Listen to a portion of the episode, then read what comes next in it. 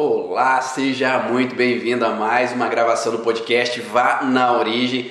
Quinta-feira, às 7 horas da manhã, temos um encontro marcado simultaneamente no Instagram, Facebook e YouTube. E esse áudio dessa gravação, dessa live, ela vai diretamente para o Spotify. Então, para quem quer baixar conteúdo sobre a origem emocional dos sintomas, poder ouvir offline, numa caminhada, numa viagem, quando você quiser realmente adquirir conhecimento e às vezes não tem internet ali para você poder assistir mesmo uma live, você pode baixar o áudio no Spotify e ouvir as informações da origem emocional dos sintomas. Hoje Hoje, especificamente, a gente vai falar sobre a faringe. Né? Quais poderiam ser os conflitos por detrás do contexto da faringe que acabam levando aquela sensação de dor, desconforto na garganta, né? Aquele desconforto que muitas pessoas acabam tendo e ultimamente não tem sido muito difícil de acontecer com diferentes pessoas. Essa dor de garganta, dificuldade em engolir às vezes o alimento, uma tosse para algumas pessoas, aquele incômodo nessa região, mas o que, que tem a ver essa faringe com uma situação emocional? Vamos falar sobre isso nessa live de hoje. Então, quando nós encontramos né, estudos de diferentes autores sobre as leis biológicas, sobre a origem emocional dos sintomas, existem algumas vertentes de pensamento com relação à laringe e à faringe. Né? Na faringe especificamente, existem dois tecidos principais que estão relacionados às alterações de faringe tanto um tecido derivado do endoderma e um tecido derivado do ectoderma. Sabia disso? Sabia que existem dois tecidos ali que ativam a faringe? Por mais que essas situações né, de conflitos sejam bem parecidas, eles podem desencadear alguns sintomazinhos diferentes e uns detalhes com relação ao conflito que podem ser diferenciados de um conflito de endoderma e o conflito de ectoderma. Mas geralmente muitos autores acabam colocando tudo no mesmo bolo, né? Uma mesma informação. Por quê? Porque o contexto no fundo, como o tecido é muito próximo, a representação do sintoma ele é parecido pelo padrão conflitivo. Então nós vamos ter um padrão de conflito muito próximo entre o tecido endodérmico e o tecido ectodérmico e por isso que às vezes eles colocam no mesmo bolo né, de informações sobre essa alteração. Então esses pacientes que chegam ali com dores de garganta recorrentes, com às vezes uma faringite recorrente, com uma dificuldade em engolir que é frequente, geralmente eles vão estar num conflito que está repetindo várias vezes. É um padrão recorrente na vida deles. Ou seja, esse estresse ele é vivido de vários momentos, seja profissionalmente, seja na família, seja no ambiente, às vezes social ou com vizinhos, né? Algumas situações que acabam acontecendo que acabam não sendo agradáveis para essa pessoa. Quando nós falamos do tecido endodérmico, né, esse tecido endodérmico ele é uma camada um pouco mais profunda da garganta, né, da faringe. Essa camada um pouco mais profunda, ela tem é, um contexto endodérmico, ou seja, ele é chamado de submucosa da faringe. Submucosa porque ele vem abaixo da mucosa. A mucosa, sempre esse revestimento mais superficial, ele é ectodérmico. Então ele tem a ver com um princípio que alguns autores colocam como se fosse o conflito de epiderme, que é um conflito de separação. Então esse conflito superficial, ele envolve um conflito parecido com o contexto de separação, mas vinculado à região de faringe. A faringe ela pode ter uma região mais nasofaringe, né, que é uma região mais é, voltada no final aqui da região nasal. Pode ser uma, é, uma oral, né, uma faringe mais oral, mais próxima à boca, e uma faringe mais baixa, né, que chega próximo à laringe. Então essa faringe, ela pode captar tanto cheiros, tanto o ar, né, pela nasofaringe, ou captando pela boca mesmo o ar. Então ele vai passar o oxigênio, vai passar o ar, mas também passar o alimento. Então são duas vertentes de possibilidades conflitivas. É aquilo que eu sinto de cheiro, mas é aquilo que eu sinto também de alimento que acaba entrando como uma informação conflitiva. Então se a gente pensa assim que tanto o alimento quanto o cheiro ele pode representar um uma possível alteração com relação à faringe no contexto real, né? Quando realmente nós olhamos para o conflito de maneira real, nós estamos pensando em conflitos vinculados a cheiros ou com sabores, né? Com algo que eu engulo de alimento. E o Hammer ele coloca no livro dele assim, ó, faringe, né? Temos um conflito de não ser capaz de pegar o bocado ou cuspir o bocado. Então, esse contexto mais arcaico é um contexto mais de sobrevivência. Para que eu possa sobreviver, eu preciso pegar um bocado de comida, eu preciso pegar um bocado de ar para que eu possa manter minha sobrevivência. Então, esse tecido endodérmico é um tecido mais arcaico na evolução das espécies e ele vai trazer um contexto mais arcaico de sobrevivência. Então, o que é mais arcaico de sobrevivência? Que o primeiro princípio para que eu possa sobreviver é me alimentar, é captar oxigênio. Porque se eu não capto oxigênio, se eu não pego o alimento, eu vou morrer de fome ou eu vou morrer de falta de ar. Então eu preciso captar oxigênio, preciso captar o alimento para que eu possa sobreviver. Mas para que eu possa sobreviver, eu também preciso eliminar os cheiros ruins, né? Então eu não posso inalar algo tóxico, porque se eu inalo algo tóxico, também eu vou ter um risco à minha sobrevivência. Ou se eu como algo tóxico, também vou ter um risco à minha sobrevivência. Então por isso que a faringe ela traz esse princípio de que nós temos que captar o alimento, captar o cheiro ou o ar para que eu possa sobreviver ou eu preciso eliminar um cheiro que possa ser um risco à minha saúde, ou eliminar algo de alimento que possa ser um risco à minha saúde. Tá dando para entender essa relação? Né? Então ali na faringe eu vou ter essa captação de informações. Se esse bocado de ar ou esse bocado de alimento é bom ou é ruim, né? Ele é interessante para minha sobrevivência ou ele não é bom para minha sobrevivência. Ficou claro esse detalhe? Me dá um feedback, um coraçãozinho, algum uma curtida ou fala aí sim, né? Para quem você, quem está no Facebook, no YouTube ou no Instagram. Então, dessa forma, se nós temos esse processo de que eu tenho que identificar se é bom ou ruim aquele alimento, aquele odor ou aquele cheiro, aquele ar que vem do meio externo, o conflito emocional ele também pode estar relacionado a essa interpretação. Então, imagine assim, se a nasofaringe, ou seja, que eu tenho que captar no nariz o oxigênio, o cheiro, para pegar para mim, para captar aquela informação, e esse captar desse cheiro me dá segurança e sobrevivência, nós podemos pensar que uma criança, por exemplo, que não está captando um cheiro que para ela é vital para a sobrevivência, ela está em perigo de vida. Ela está em perigo perante a situação. Mas o que, que poderia ser esse cheiro? Pode ser simplesmente quando a criança é pequena o cheiro da mãe. Não sei se vocês já viram algumas crianças que às vezes só conseguem dormir quando estão com uma naninha com o cheiro da mãe ou com uma roupa da mãe. Então aquela criança ficou com o pai e essa criança que ficou com o pai naquela noite porque a mãe precisou estudar, porque a mãe precisou fazer algo de trabalho, que a mãe precisou é, viajar por algum motivo, quando ela sente o cheiro numa blusa da mãe, ela relaxa e consegue dormir. Então a nasofaringe, ela vai captar esse cheiro que me dá segurança e proteção para a minha sobrevivência. Então, se eu me afasto, eu não consigo pegar esse cheiro da mãe, esse cheiro que me remete à proteção, esse cheiro que me remete à segurança, à sobrevivência, eu estou com essa frustração de não conseguir pegar esse cheiro que me gera a vitalidade, a vida.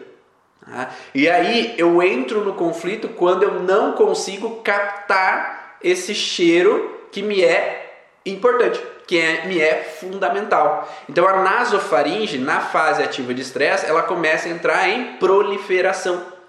Porque eu acabo aumentando a proliferação desse tecido para eu tentar captar mais facilmente esse bocado de cheiro que me é tão fundamental. Né? Então, nessa fase de estresse, na nasofaringe vai ter uma proliferação.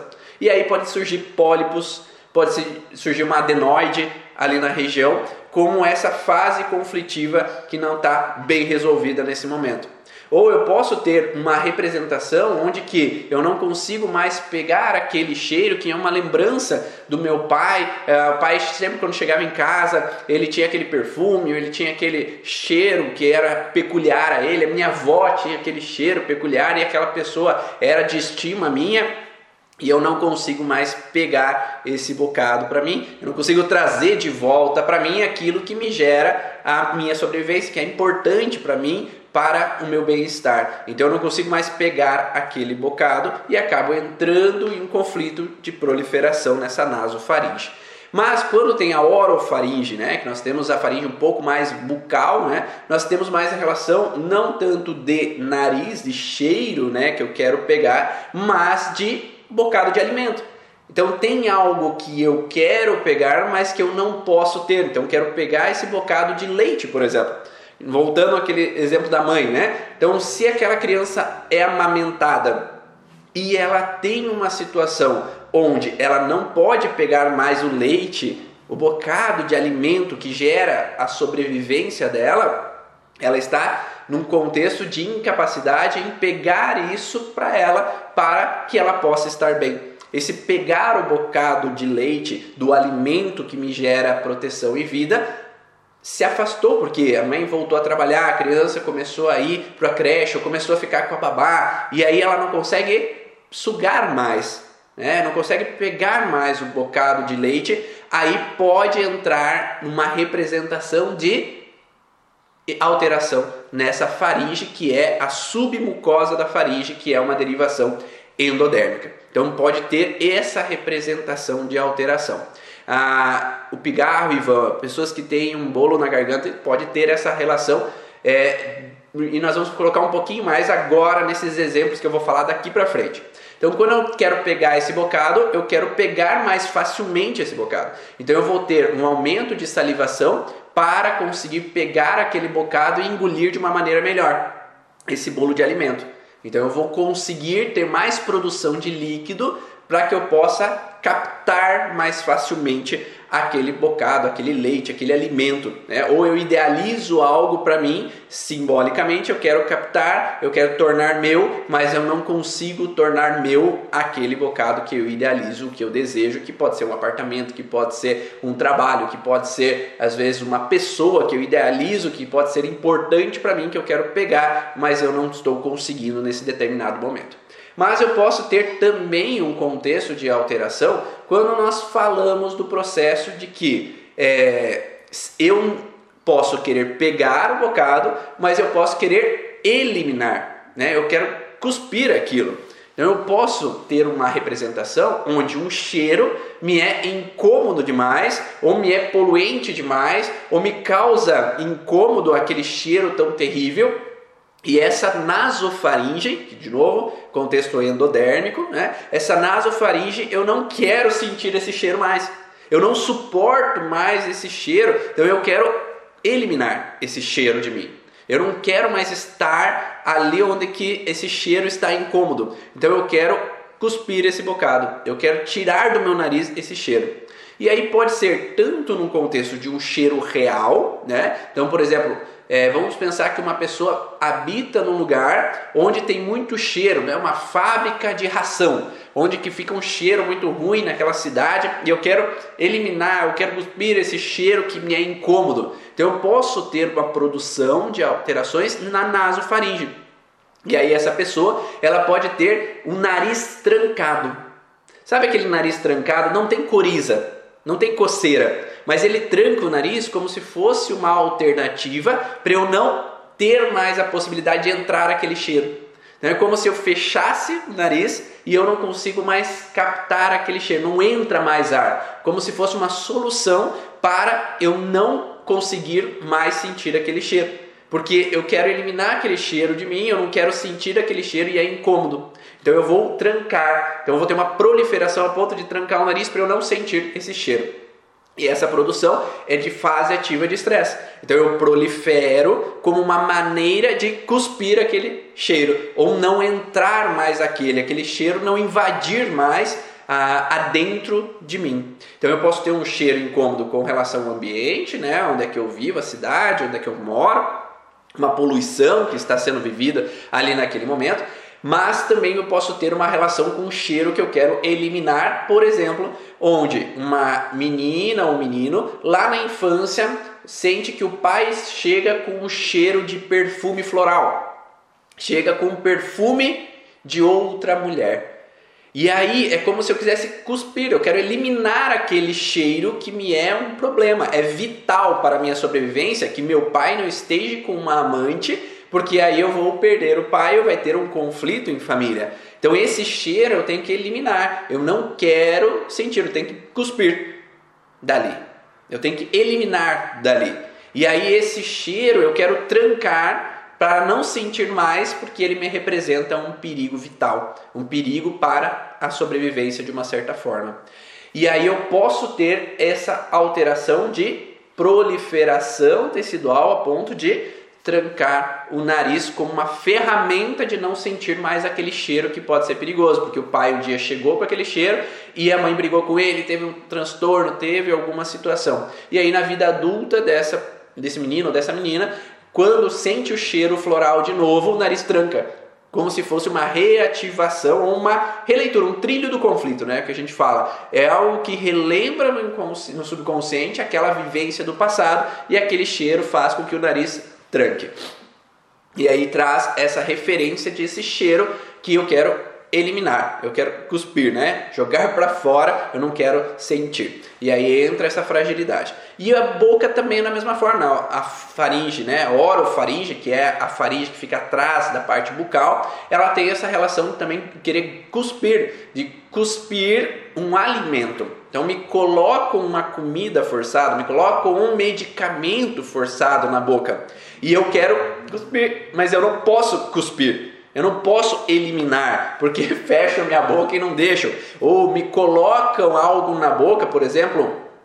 Claro que isso pode ser momentâneo, né? Me colocam um, um, a massinha para moldar o aparelho bucal. Então é algo que é colocado lá na goela, né? Lá na goela. E isso pode ser incômodo. Então ah, eu quero eliminar aquilo que me é colocado na boca. Então posso ter uma alteração na submucosa bucal, mas também talvez na orofaringe, lá atrás, nessa submucosa da orofaringe. E aí eu quero eliminar aquilo que me é colocado. Claro que essa parte é momentânea, mas se eu fico reativando essa situação constantemente, eu tenho uma situação onde que se me colocam algo todo dia goela abaixo, me forçam a colocar algo que é ruim, que eu não gosto, que é, por exemplo, uma pasta de dente que é de um sabor horrível, me forçam a comer algo que eu acho insuportável, que eu quero cuspir, mas eu não posso e não vou apanhar, e aí eu não consigo, eu posso produzir uma alteração na, na orofaringe. Só que a inflamação na orofaringe ela vai acontecer na fase pós-estresse quando enfim eu não preciso comer aquilo, quando enfim eu pude cuspir aquilo e dizer não para aquela substância. E aí eu posso promover uma inflamação, e não quando eu estou vivendo a fase ativa de estresse. Mas se nós temos esse contexto de pegar o bocado e cuspir o bocado, nesse contexto endodérmico, quando eu posso ter algo imaginário ou simbólico nesse sentido, também pode ativar essa orofaringe. Como, por exemplo, o contexto de terem que quererem me botar goela abaixo uma situação. Eu que, querem me botar goela abaixo uma situação onde eu tive que aceitar algo que eu não queria e eu não pude cuspir. Por que, que, eu não pude cuspir? Porque eu não posso falar o que eu penso, porque senão as pessoas podem me atacar. Eu não posso falar o que eu penso, senão meu chefe vai é, me demitir. Eu não posso falar, né, confrontar cuspir as palavras, né, eliminar aquelas palavras da minha boca, porque eu posso magoar as pessoas. Então é como se eu sou forçado a engolir, eu tenho que engolir, eu tenho que engolir, mas não era o que eu queria, não era o que eu ansiava, não era o que eu desejava. Então eu tenho que engolir sem poder cuspir as palavras, as atitudes, as situações do dia a dia e aí eu vou gerando um processo de alteração na orofaringe que vem com o passar do tempo a provocar uma inflamação, uma faringite. Tá, tá ficando claro para você? Está dando para entender? Me conta aí. E quando nós temos uma nasofaringe nesse sentido, nós podemos também ter uma situação onde uma mulher tem um marido alcoólatra, um homem tem uma mulher que fuma. Então esse cheiro eu quero eu não quero sentir mais esse cheiro. E aí esse cheiro pode ser incômodo. Então eu vou ter uma nasofaringe entrando em disfunção recorrentes vezes e acabo querendo eliminar aquele cheiro de perto de mim, querendo me afastar daquele cheiro de uma certa forma. É, e aí pode entrar essa alteração.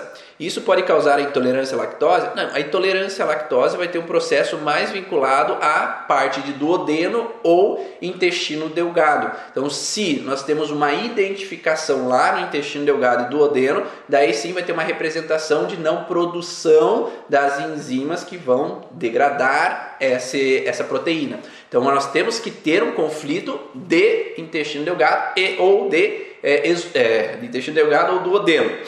Só que pode haver uma combinação de intestino delgado associado à faringe. Pode, né? Pode ter uma combinação desse conflito, mas a princípio sempre tem que ter o conflito de duodeno ou de intestino delgado fragilizado ao mesmo tempo, para daí ter essa não identificação daquela substância. Pode ficar o nariz trancado por separação e contato contínuo? Depois eu vou falar sobre isso. E a febre, qual o significado? A febre é sempre o sinal de fase pós-estresse, principalmente, os autores falam, de tecidos de endoderme. Então, quando há uma proliferação ali, né? Então vai ter uma proliferação em fase ativa de estresse no tecido de submucosa faríngea. E quando há uma fase pós-estresse, vai haver uma situação, quando eu resolvi, de né, degradação desse tecido né, vai ter uma caseificação, micro-organismos vão estar naquele momento para degradar aquele tecido e eliminar aquele tecido em excesso que foi produzido na fase ativa de estresse. E nesse momento surge a necessidade, às vezes, de ter essa relação de febre como uma forma de auxiliar o processo de reestruturação do tecido. Então, a febre vai ser um processo de resolução do conflito que foi vivido. Então, por isso que uma pessoa que passa, por exemplo, no trabalho, uma situação de duas semanas tendo que engolir sapo, botar água lá abaixo, sem poder falar o que gostaria, sem poder se defender de algumas situações, sem poder confrontar aquelas atitudes de algumas pessoas, depois que resolve, enfim, pode falar, enfim, pode contra-argumentar, enfim, pode cuspir, né? Falar aquilo que não podia, ela entra em um processo de dor de garganta, ela entra em um processo de gripal, por exemplo, após essas duas semanas, porque é a fase de resolução, enfim, eu pude relaxar, ou entrei em férias, eu pude relaxar. Entrando no fim de semana e aí eu tenho febre e dor de garganta. E aí, claro que não quer dizer que eu tenho dor de garganta que eu não posso ter uma alteração em um nariz com coriza ao mesmo tempo, em uma dor de cabeça ao mesmo tempo, tudo vai depender da percepção que a pessoa viveu. Nós, aqui geralmente a gente fala órgão por órgão, mas no curso origem a gente fala todos os órgãos e depois tenta lá nas aulas extras é, agrupar os órgãos, é mostrar que não é porque tem pulga que não pode ter piolho, né? Não é porque tem dor de garganta que não pode ter dor de cabeça, que não pode ter dor no nariz, ou coceira no nariz, ou alergia nos olhos, por exemplo, ao mesmo tempo. E essa combinação de sintomas tem a ver com a história do que o paciente viveu. Então, se ele teve um conflito de algo não me cheira bem, com ter que engolir uma situação sem poder provar que eu sou intelectualmente capaz ou que a minha versão da história é a correta, eu vou ter rinite, dor de garganta e dor de cabeça quando eu resolvo o conflito. Então tudo vai depender da percepção. Se eu só tive uma dificuldade em engolir, eu só vou ter dor de garganta. Então por isso que cada pessoa que tem a dor de garganta tem um sintoma diferente baseado na situação emocional que viveu. Ah, então, se alguém perde o olfato após Covid por medo, não, daí não tem a ver com essa submucosa que eu estou falando aqui. vou entrar depois no contexto relacionado à parte ectodérmica, que daí pode ter essa relação de, de, é, diminuição da, do cheiro ou diminuição do gosto, tá? Então a parte sensorial é uma derivação ectodérmica e não endodérmica.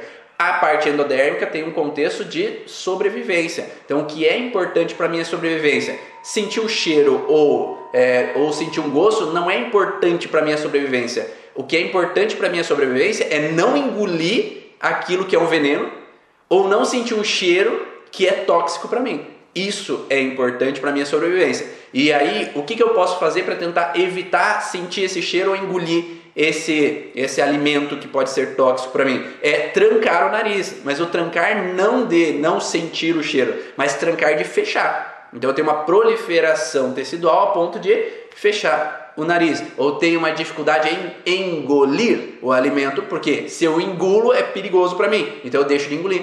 Sabe aquelas pessoas que não conseguem engolir medicamento? Né, o medicamento está ali, é grandinho, e eu não consigo engolir, porque no inconsciente, no subconsciente, existe uma informação que engolir é perigoso.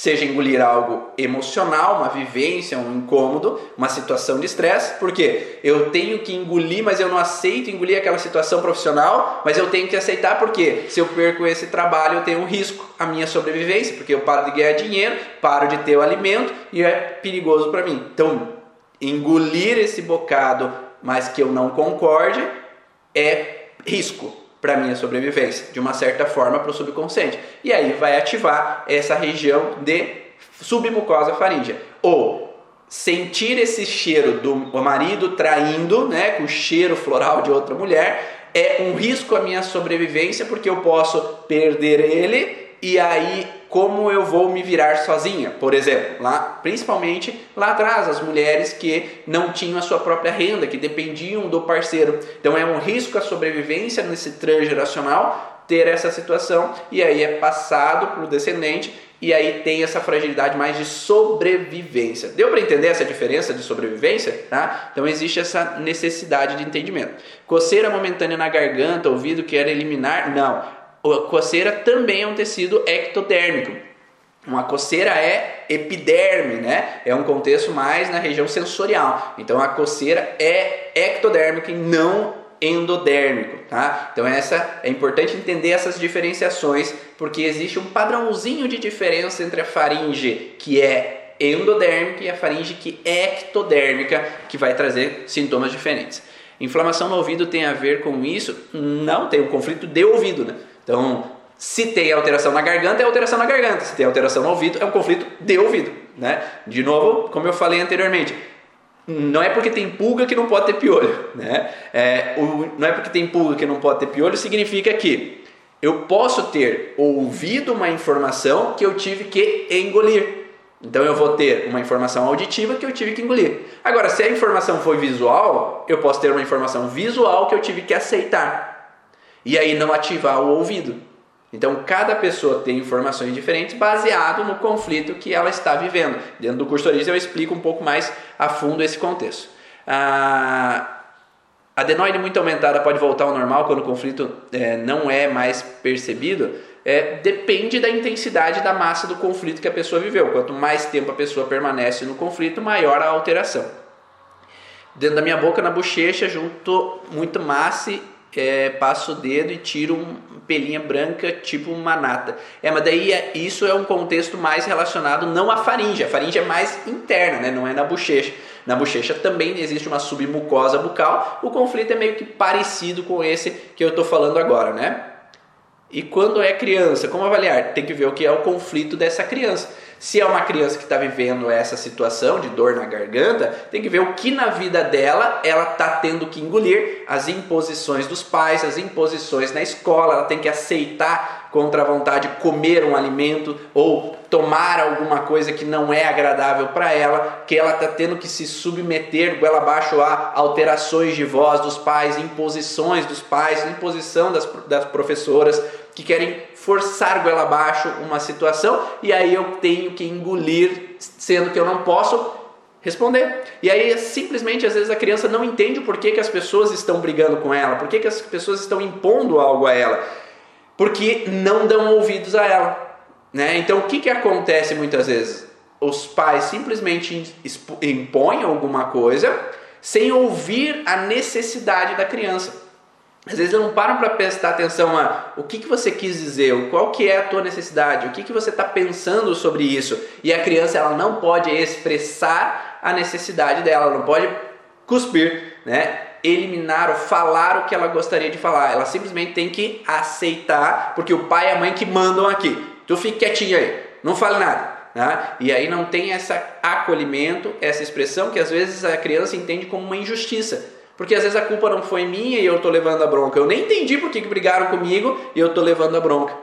E aí, quando não tem esse entendimento, esse diálogo, não é resolvido o processo. E aí, quando as coisas melhoram, acontece a dor de garganta. E não é muito difícil acontecer numa vida onde está sendo corrido tudo, os pais têm que acelerar, a vida tem que ser adrenada, né? Tem que correr aqui, correr ali, não tem muito tempo para a criança. A criança não consegue mais pegar o pai e a mãe para ela, não consegue pegar mais um bocado junto com ela. A alimentação acontece ah, mais em brigas do que às vezes no momento tranquilo de acolhimento, de conversa, de diálogo, é aceleração. Vamos, come, come, come, come, come, precisamos ir para aula, vai acelera aí, engole isso daí para nós podermos ir para a aula porque estamos atrasados. Então não tem mais aquele momento de calmaria e aquela criança às vezes é forçada a algumas coisas ou ela não aceita, mas é botada goela abaixo alguns alimentos, ou aquele ambiente não é à vontade completamente causando essas alterações. Nesse conflito que vai surgir os pólipos nasais, sim, foi o que eu falei anteriormente, né? É, então, uma criança de dois anos fica gripada, já tomou antibiótico e vários xaropes e não resolveu. Isso seria emocional da mãe? Não, pode ser da criança que ela está continuamente vivendo essa situação. Tá? Porque se os pais continuam gritando, brigando impondo por causa de estresse deles, né? ou na, na escola a criança continua tendo que botar goela abaixo situações constantemente de outras crianças que cutucam, que mordem, que brigam, que empurram ela e ela não aceita, ela pode estar continuamente vivendo uma situação. Então, eu, eu falo sempre para os alunos: não deixem de olhar para a situação que a criança possa estar vivendo. Tá? Se a criança está vivendo, ela está numa situação conflitiva e precisa ser acolhida, acalentada dessa situação. Se a criança não é ouvida, ela não sai do conflito. Então ela pode continuamente ficar vivendo situações onde ela tem que aceitar que ela não concorda que ela tem que aceitar situações em casa que ela não concorda, que ela tem que aceitar situações em no colégio que ela não gosta. E aí, se os pais não acolhem para ouvir essa criança e saber o que é o incômodo que ela está vivendo, ela vai continuamente permanecer no estresse. E ela vai continuamente permanecer nas inflamações, talvez na faringe. Então, dores de garganta recorrente, alterações ali é, de trancar o nariz lá na nasofaringe continuamente então ela vai continuamente entrar em frustração enquanto não é acolhida, né? Quando, como acontece, né? Ah, é, no colégio é, as outras crianças ficam me incomodando, mas a criança não pode falar em casa porque qualquer coisa que ela fala ela está errada. Então ela nem ela tem até vergonha de falar, ela tem até medo de falar com os pais porque ela não se sente acolhida.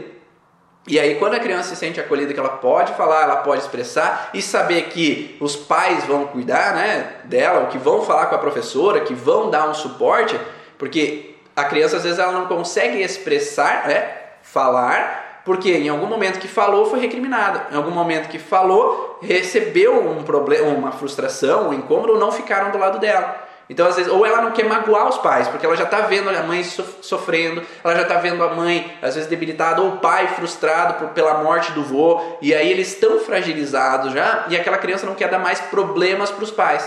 E aí ela sofre calada com alguma situação. Então, os pais têm que assumir o papel de adultos da casa e mostrar para aquela criança que está tudo bem. Que eles vão resolver os problemas, que ela, essa criança pode se sentir segura com esses pais porque a partir do momento que os pais assumem esse papel, a criança se sente confortável em desabafar, para sentir que ali tem um acolhimento, que ela pode expressar as dificuldades dela. Faz sentido para vocês? Ah, essas crianças podem se tornar mitomaníacas nessa fase? Não, porque nós não estamos falando de conflito territorial, nós estamos falando de conflito endodérmico, né? conflito endodérmico aqui. Quando nós estamos falando de mitomania, tem que ter um conflito relacionado a reto do intestino e um conflito relacionado a brônquios. Então, se não tem esse conflito, não tem mitomania. Né? É, precisamos ter clareza da, do conflito que ela está vivendo. Tá? E aí entra numa alteração. Ah, Quando a criança sangra o nariz, tem geralmente um outro conflito que está relacionado a algo não me cheira bem, né? E tem um, uma live que eu fiz só de sangramento nasal. Basta procurar lá no YouTube, sangramento nasal em Van Bonaldo, que tem essa live que eu explico melhor. Eu cresci tendo várias crises de faringite. Espero que tenha ajudado, Manuela, essas informações a, a, a entender um pouquinho mais esse princípio. Meu filho, apesar de ter 15 anos, está insatisfeito com a escola que necessita, necessitamos trocar. Ele tem problemas de garganta e rinite o tempo inteiro. Sim, porque enquanto ele convive com essa situação de frustração, ele vai tender a ter as alterações de garganta continuamente, porque ele tem que aceitar ir para a escola continuamente. Ele tem que aceitar fazer é, essa vivência de situações com professores, com colegas. E quantas crianças às vezes têm que ir num colégio que ela não gosta, porque ela não se sente acolhida, porque tem bullying o tempo inteiro, porque tem situações. E aí às vezes acontece dos pais falarem assim: não, porque tu tem que aguentar, porque a vida é assim, você tem que se virar, mas não dão acolhimento para esse adolescente. Então eles entendem que ele tem que ficar quieto. Ou em casa, se ele fala alguma coisa, tem sempre uma crítica. E aí é melhor ele estar tá lá trancado no quarto dele, porque se eu estou na sala e eu falo alguma coisa, eu estou sempre errado, não me dão apoio, então eu vou, vou lá com meus amigos no computador, eu vou lá fazer algo que me faça feliz. Porque eu não tenho esse acolhimento, talvez essa recepção. E, e, e, o objetivo é sempre é tentar ouvir, entender o processo e mostrar que nós podemos te ajudar de alguma forma. Vamos fazer o possível para te ajudar dentro do que é possível, claro, sempre ponderando o que é às vezes algo é, que é necessário realmente haver uma mudança, ou se aquele processo é possível ali dialogando, mudar a percepção ou trabalhar uma fragilidade, porque às vezes esse adolescente ou essa criança tem simplesmente uma fragilidade que deixa ela mais propensa a ter um sintoma. E aí, corrigindo essa fragilidade, ela já consegue lidar melhor com a situação de colégio, consegue lidar melhor com a situação no ambiente ali familiar e já tem uma normalidade. Porque sempre quando o ambiente ele é tóxico, o sintoma permanece. Se o ambiente é nocivo e problemático, o processo ele tende a continuar. Então o sintoma ele não para enquanto a pessoa continua vivendo na mesma percepção. Não adianta ir para um terapeuta trabalhar o conflito se o ambiente continua sendo tóxico, continua vivendo a situação conflitiva. Ele vai reativar continuamente. Devemos estimular a criança a expressar seus sentimentos, então, além do acolher, com certeza. Porque quando nós expressamos, nós saímos do isolamento, da frustração sozinho. Sentimos que temos acolhimento e pessoas que estão ali por nós. Né? Eu falei da submucosa, da faringe, nasofaringe, orofaringe, que está relacionado a esse contexto né, de pegar o bocado e cuspir o bocado. Mas nós temos uma faringe ectodérmica, que é a mucosa. Então, esse primeiro revestimento da faringe. Esse revestimento da mucosa da faringe, ela tem a ver com conflito muitas vezes relacionado à separação, né? Então eu, vou, eu peguei aqui o livro é, do Bjorn que ele fala assim, ó, o conflito de faringe, né? Nessa mucosa da faringe, conflito de separação. É como se eu quisesse me separar, né? É, e aí vocês vão ver que o conflito é muito similar da mucosa e da submucosa.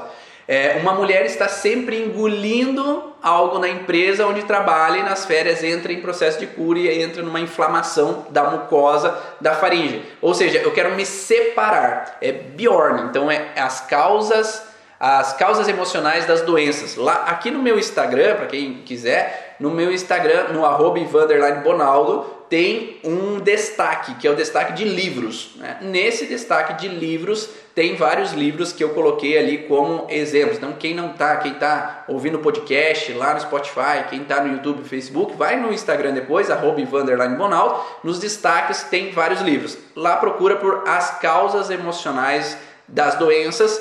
Bjorn, lá tem o um, um modelo do como que é a página, como que é o, o livro lá para vocês verem melhor que aqui quem está no Spotify não vai conseguir ver imagem nenhuma, né? E aí ele coloca então, é, uma criança é proibida de comer guloseimas, tem de comer legumes. Então aquela sensação de separação. Eu tenho que, eu me separei daquilo que é meu. Então eu tinha algo como meu e tiraram de mim. Eu tinha um pirulito na boca, me arrancaram aquele pirulito. Eu tinha algo idealizado, mas me tomaram de mim. Então é uma separação com algo. Ou uma sensação de querer me separar de algo, querer me afastar de algo.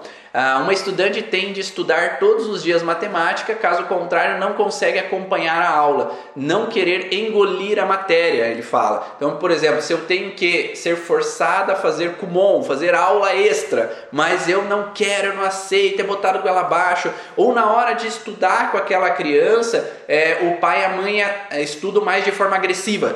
Vamos, como é que tu não sabe? Aquele negócio de, às vezes, tratar a criança como adulta. É, só porque eu, como adulto, sei aquela informação, só porque eu sei juntar as letras, não quer dizer que a criança aprendeu já. Então, às vezes, a gente traz um viés do conhecimento. O que é o viés do conhecimento? Eu já sei como é e acredito que a outra pessoa também já deveria saber. E aí, na hora de explicar, perante os estresses que eu estou vivendo no dia a dia, perante as outras situações, parece que eu estou perdendo tempo ali ensinando o meu filho ou minha filha, porque eu já tinha tantas outras coisas para fazer e eu acabo entrando nesse viés do conhecimento e já brigando porque eu já acredito que a outra criança, a criança já deveria saber aquilo que eu já sei.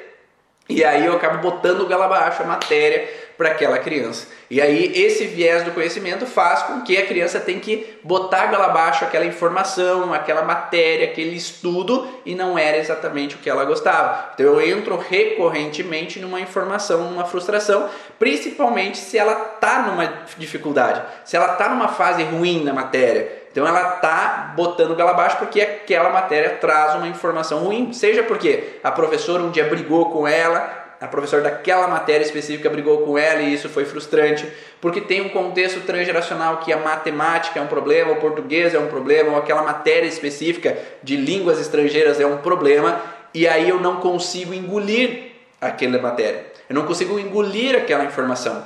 Ou simplesmente porque a atitude ou a forma com que aquele professor ou aquela professora dá aula me remete a alguém no meu passado que me forçava a goela abaixo a informação. Então eu não consigo engolir, eu não consigo aceitar, eu quero me separar daquela matéria, eu não consigo engolir, é, é, é, eu não aceito, eu quero me separar daquela informação que não é, que é minha incômoda. E aí eu vou adentrando continuamente na frustração ali e trazendo esse incômodo nesse sintoma. Tá ficando claro? Tá dando para entender? Então esse processo de me separar de uma informação, né? Ou querer me separar de uma situação, eu não querer engolir, eu quero me separar disso, eu quero me afastar desse lugar, ou eu quero me afastar dessa palavra.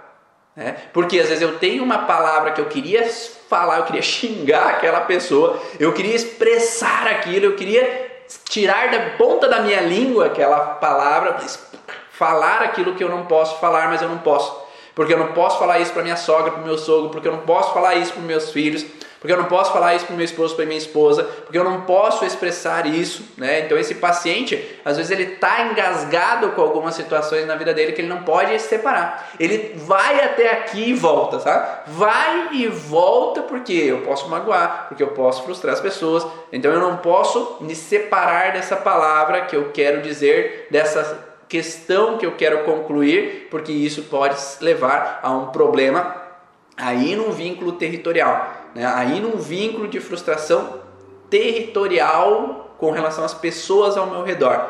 Então, antes eu falei que era um vínculo vital para a minha sobrevivência. Então, é, cuspir aquele bocado de informação pode levar um perigo vital à minha sobrevivência. Engolir aquilo pode ser um perigo vital para minha sobrevivência. Agora, ele pode gerar uma separação. E aí, quando nós falamos de separação, nós estamos pegando essa parte da epiderme, né? Essa parte sensorial. Tanto é que essa parte da faringe, ela está lá no homúnculo de Penfield, lá na parte sensorial. Então, se eu tenho esse conflito sensorial de separação, eu vou trazer uma coceira na garganta. Aquela pessoa fica fazendo aquele barulho, né? De coçar a garganta né? Porque ela tem uma sensação de separação, ela querer se separar de um cheiro, se separar de algo que ela tem que engolir, um alimento real, um cheiro real, ou algo não cheira bem que eu quero me separar desse cheiro, algo que eu tenho que engolir que eu não quero engolir perante uma situação. Então pode ser também no contexto mais simbólico, né, nesse sentido conflitivo que a pessoa possa estar vivendo.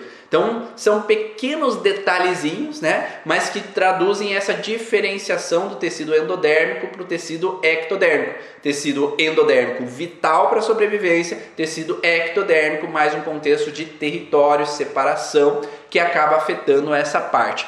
E esse contexto tranca o nariz, mas fica gotejando na parte de trás da nasofaringe. Então, o contexto de endodérmico ele vai trancar o nariz. Tecido ectodérmico geralmente vai ter mais coriza. Porque na fase pós-estresse vai ter, na fase ativa de estresse vai ter uma necrose tecidual, então não vai ter uma proliferação tecidual. E na fase pós-estresse vai ter uma proliferação de muco, né? na fase pós-estresse do ectodermo.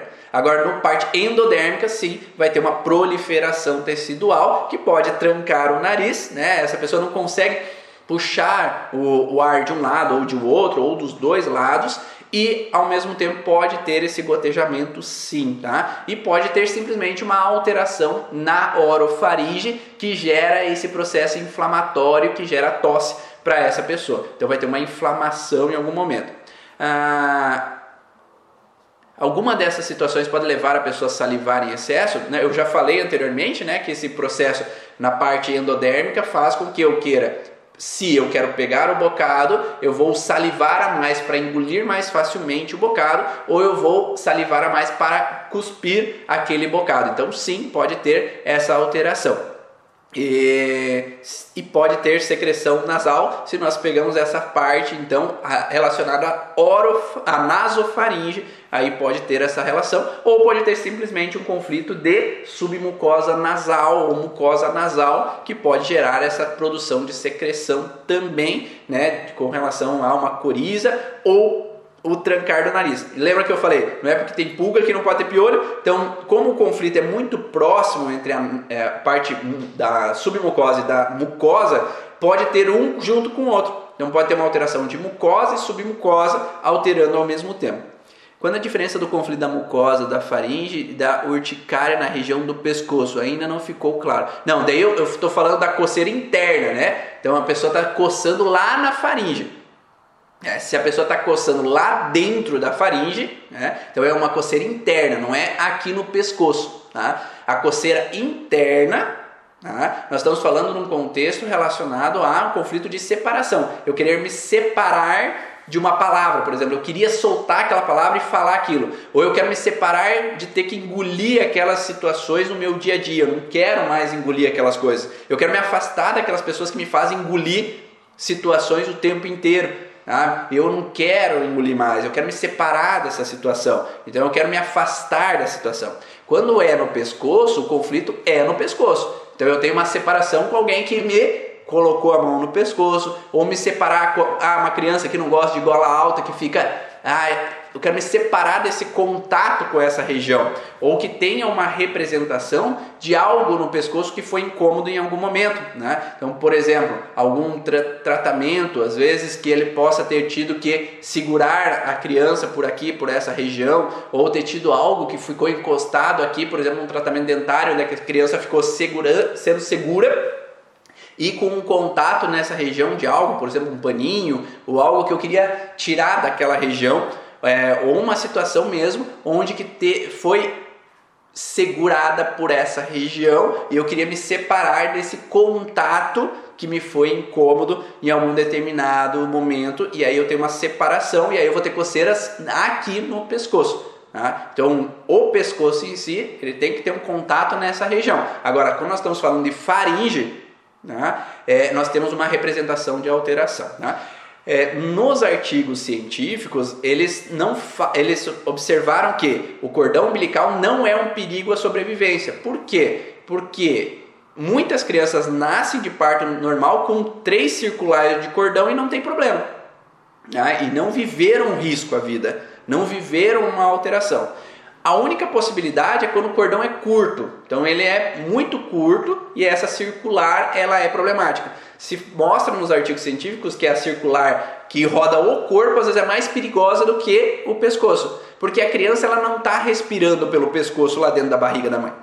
Ela não está respirando pelo por nariz, pela boca, porque está cheio de líquido. A respiração, o oxigênio, ele vem através do cordão umbilical. E como, se vocês verem vídeo no YouTube, o cordão umbilical ele é elástico, por mais que entra nessa elasticidade, é, ainda continua passando o oxigênio e, e, o sangue através do cordão para o feto. Então, em, tende, em teoria, cordão umbilical não é um problema. Quando isso é? Né? Isso é um problema quando o cordão é curto ou quando está enrolado no corpo e daí no pescoço, porque daí tem muitas voltas e aí pode ter às vezes uma obstrução do cordão, né? Mas não aqui, né? Aqui não é o problema.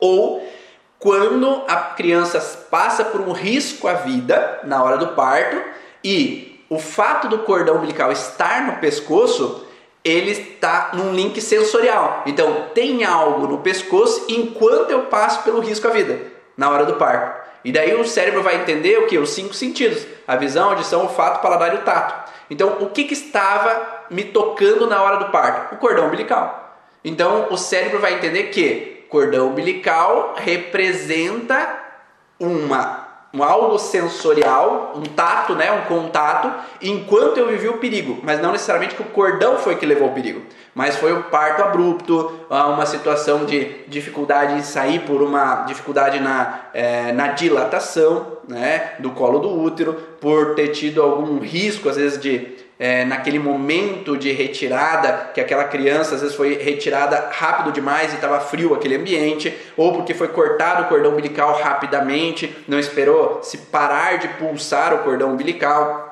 ou porque a criança é retirada por aqui, né? Então, às vezes, a forma com que é pego no pescoço para retirar ela de dentro do útero como uma representação de enforcamento ali naquele momento. Então, como se o contato foi incômodo na hora de retirada ali na hora do útero, né? Então poderia trazer essa representação. Então, sempre quando a gente vai voltar com o paciente com a lembrança do conflito e ele volta na hora do parto e vê, ah, tem o cordão umbilical enrolado no meu pescoço. O terapeuta tem que ter o discernimento de perguntar se o cordão te está causando perigo ou há alguma coisa acontecendo e você só está sentindo o cordão umbilical ali.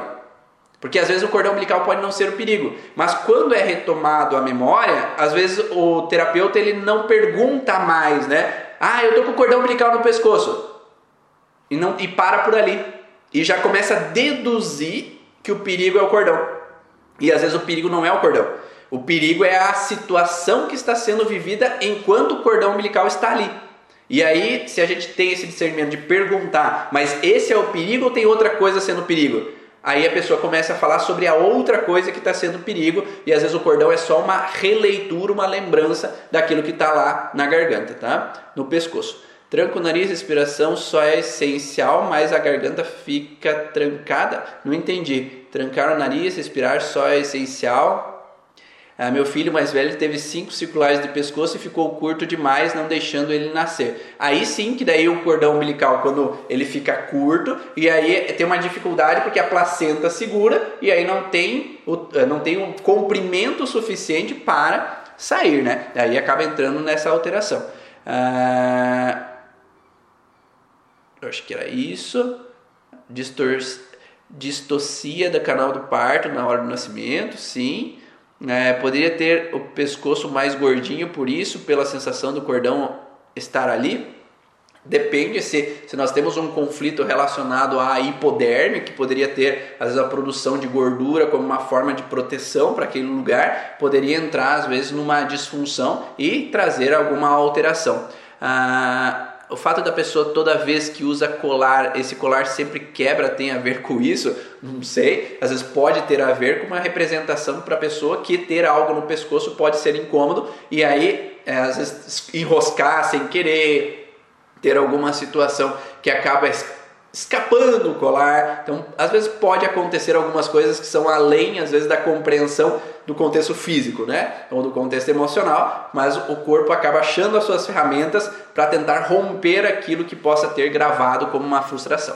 Espero que vocês tenham gostado dessa gravação do podcast. Esse foi o podcast Vá na Origem, falando sobre os conflitos de faringe, a, o contexto da mucosa e da submucosa nasal, ou submucosa da orofaringe, da nasofaringe ou da faringe baixa, que podem desencadear então essa dificuldade de engolir, essa dificuldade de trancar ali, eu não conseguir respirar, puxar o ar da forma que eu gostaria, as faringites recorrentes que fazem com que, enquanto eu estou vivendo o conflito, eu acabo repetindo o padrão e desencadeando a alteração para esse paciente. Quando a gente entende esse processo do que aconteceu, qual foi a percepção, qual foi a vivência e podemos modificar o ambiente ou a vivência que o paciente teve no passado, é possível se libertar desses transtornos e parar de ter essas gripes recorrentes, essas alterações recorrentes e ter uma qualidade de vida cada vez melhor. Espero que vocês tenham gostado. Quem quiser, vai lá no podcast, vá na origem do Spotify. Lá vai ter áudio para você ouvir sobre outras informações da origem emocional dos sintomas para você agregar mais e mais conhecimento. E se você quiser, vem com a gente para o curso Origem. Se você é terapeuta profissional da área da saúde, que lá dentro tem todo esse conteúdo passo a passo, cada informação, cada órgão, cada tecido, para você entender cada detalhezinho para poder ajudar o teu paciente a ter uma qualidade de vida melhor.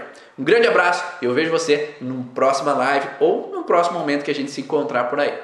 Tchau!